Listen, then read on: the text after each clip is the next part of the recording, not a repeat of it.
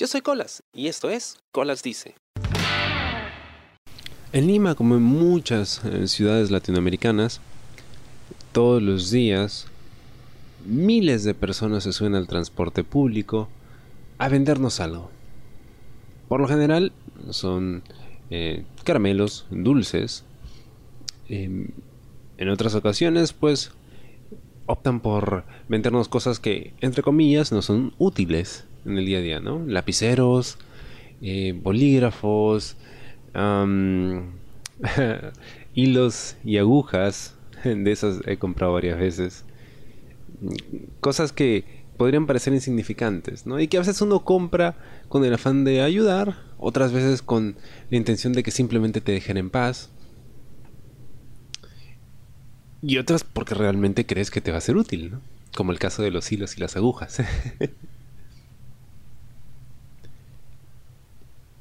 Pero viendo tanta gente subiéndose a los buses, a veces pues lo que sea que te cuenten no basta para convencernos de comprar lo que sea que nos estén vendiendo. Porque la mayoría de personas sube obviamente por necesidad y para ayudar a cerrar el trato, la venta, suelen contarnos historias acerca de lo difícil que le están pasando, de algún familiar que está enfermo, o quizá ellos sean los enfermos, eh, de alguna desgracia que les haya ocurrido, en fin, algo que nos haga empatizarnos con ellos, aunque muchas veces pues no suenan nada convincentes. Estoy seguro de que si has viajado en transporte público te has cruzado con uno de estos. Algunos sí, los ves y crees que de verdad están pasando necesidad. Y empatizas con ellos porque de repente te recuerdan a alguien. O de repente te recuerdan a ti en algún punto de tu vida.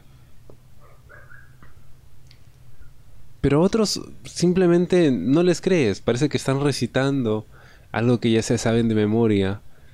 Y pues pierdes el interés. Hay algo que yo hago y estoy seguro no soy el único.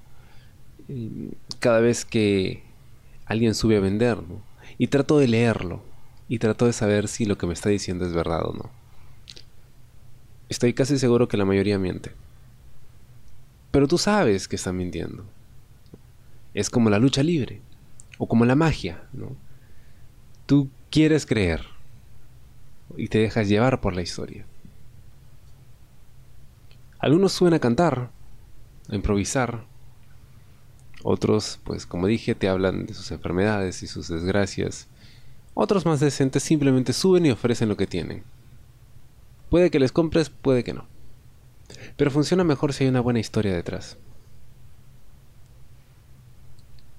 He conocido vendedores muy malos, realmente malos, que no provoca darles nada. Algunos que desde que suben te hacen dudar, ¿no? estará diciendo la verdad o no? Incluso me fijo bien en cómo reaccionan cuando tú les compras algo.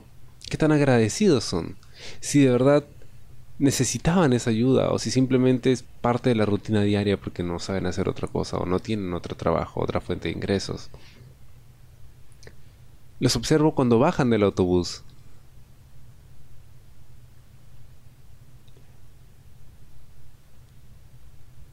Y de todas las personas que he visto subirse alguna vez a un transporte público, probablemente no he conocido a un mejor contador de historias que Rambo. Este personaje, que uno puede encontrar cerca a la Universidad Nacional de San Marcos, lo he visto ya unas tres o cuatro ocasiones en mi vida. No muy seguido, eso sí sabe variar sus rutas. La primera vez que lo vi, hace ya unos años, subió con una historia bastante interesante. Él contaba que trabajaba de datero en un paradero cercano a la universidad y siempre veía a los estudiantes salir de noche a esperar su carro. Y como en varias partes de Lima, pues nunca faltan los amigos de lo ajeno. Y en una ocasión, él ayudó a una chica a la que le habían robado. Eso es lo que contaba él. Le robaron a la chica, él ayudó. La chica se fue, le agradeció. Pero los ladrones lo habían visto y regresaron al rato con un palo, lo golpearon y terminaron lesionándole un hombro. Aquí hay que prestar mucha atención al arte de Rambo, a cómo él contaba la historia, porque había pausas, había énfasis. Y por supuesto, cuando llega el momento de la revelación, de que habían vuelto a buscar venganza contra él y lo habían lastimado, se quita el polo y muestra su hombro lesionado. Te impacta. Es algo muy desagradable cuando hacen eso, eh, cuando te muestran una herida, una lesión o algo así solo para impactarte y que les colabores. Pero bueno, eso hace Rambo. Y luego para cerrar la historia, habla acerca de cómo él siempre ha estado ahí y siempre ha estado ayudando a la gente.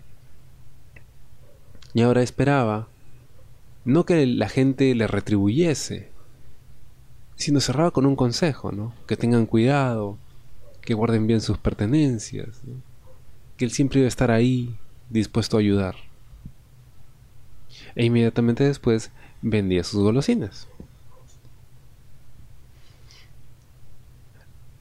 Recuerdo que aquella vez le compré. No recuerdo qué vendía, pero le compré. Pasó por todo el carro. Regresó hasta donde se encontraba el cobrador, en la puerta, y se sentó en un asiento vacío.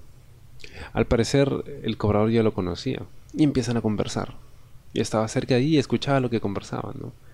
Hablaba de cómo con un grupo de amigos se había ido a la playa, habían visto el atardecer. Hasta eso lo contaba bonito, tanto que me provocó muchísimo ir a la playa con amigos y ver el atardecer. Se bajó del carro y yo seguí mi camino. Y mientras el carro andaba, el cobrador le decía al chofer, ¿no? Ese Rambo es un artista, ¿no? y sí, porque lo hacía con maestría. Pasaron meses, quizá uno o dos años, no recuerdo, y vuelvo a cruzarme con Rambo en el autobús. Me preguntaba si iba a contar la misma historia de aquella vez. No lo había visto en mucho tiempo. Era la misma ruta. Y Rambo empieza con su espectáculo, porque eso es, un espectáculo, verlo contar su historia. Pero en esta ocasión hubo algunos cambios. Me extrañó. En esta ocasión ya no era una chica a la que le habían robado en el paradero, sino que se trataba de una mamá que había estado cruzando la pista con su hijita y que en un momento apareció un auto y que casi, casi los atropella. Y él, atento en el paradero, donde siempre está acomodatero, se lanzó hacia la pista para poder ayudar a la madre y a su hija y logró salvarlas, empujándolas lejos del vehículo. Pero a un costo. El vehículo lo impactó a él, él cayó sobre la pista y se lastimó el hombro. Acto seguido, muestra el hombro para que todos lo veamos. Hay un patrón aquí, una estructura clara, ¿no? De cómo inicia el relato y cómo termina.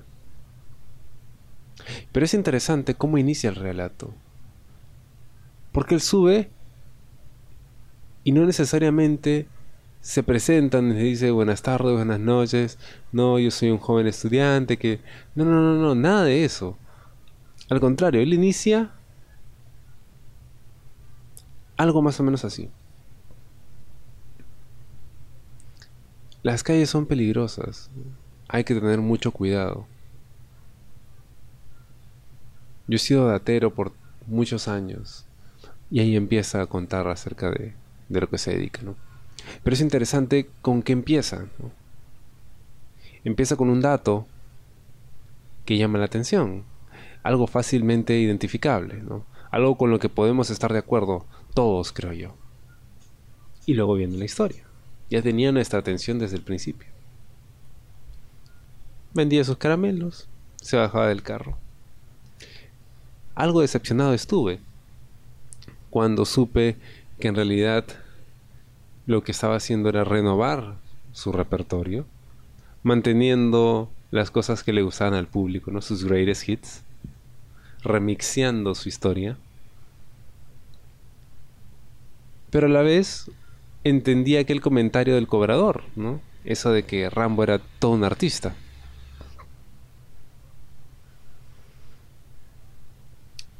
Pasaron otro par de años quizá y me vuelvo a encontrar con Rambo en el bus. Me preguntaba con qué vendría ahora. En esta ocasión contaba que el rescate había sido dentro de un bus. De que él había visto como un amigo de lo ajeno le arrebataba el celular a la chica, una chica siempre, Salía corriendo del bus, bajaba corriendo. Y Rambo corría atrás de él. Y lo agarraba. Y le pegaba hasta recuperar el celular. Y luego el tipo salió huyendo. Y él devolvía la pertenencia, obviamente. Y luego venían a buscarlo. En venganza, lo lastimaban y le estropeaban el hombro, que luego procedía a mostrar. Empecé a reconocer patrones, ¿no? siempre una chica, siempre hay una venganza detrás. Quizá, quizá, y me preguntaba, ¿por qué habrá descartado la versión de él salvando a la madre y a la niña? Quizá sonaba muy inverosímil, ¿no? Muy película hollywoodense. El ayudar a alguien durante un robo suena heroico, pero no demasiado imposible, ¿no? O sea, puede pasar. Y así va ajustando su historia. Hay que ser un artista hasta para eso. Y los hay. Hay mucha gente muy talentosa que se sube a los carros y que bueno, pues termina vendiendo caramelos porque a veces es lo que hay, ¿no? Mucho se dice de que en realidad la venta de caramelos es un excelente negocio. No termino de convencerme de eso, pero por lo menos les da para vivir, hasta donde sé. Pero tipos como Rambo han hecho de eso un arte. Como suele pasar con la gente que se compromete realmente con aquello que hace, o a la que simplemente le gusta lo que hace, lo convierten en un arte. Como el podcast. Hay gente que hace de esto más que un hobby, más que un trabajo, lo convierten en un arte.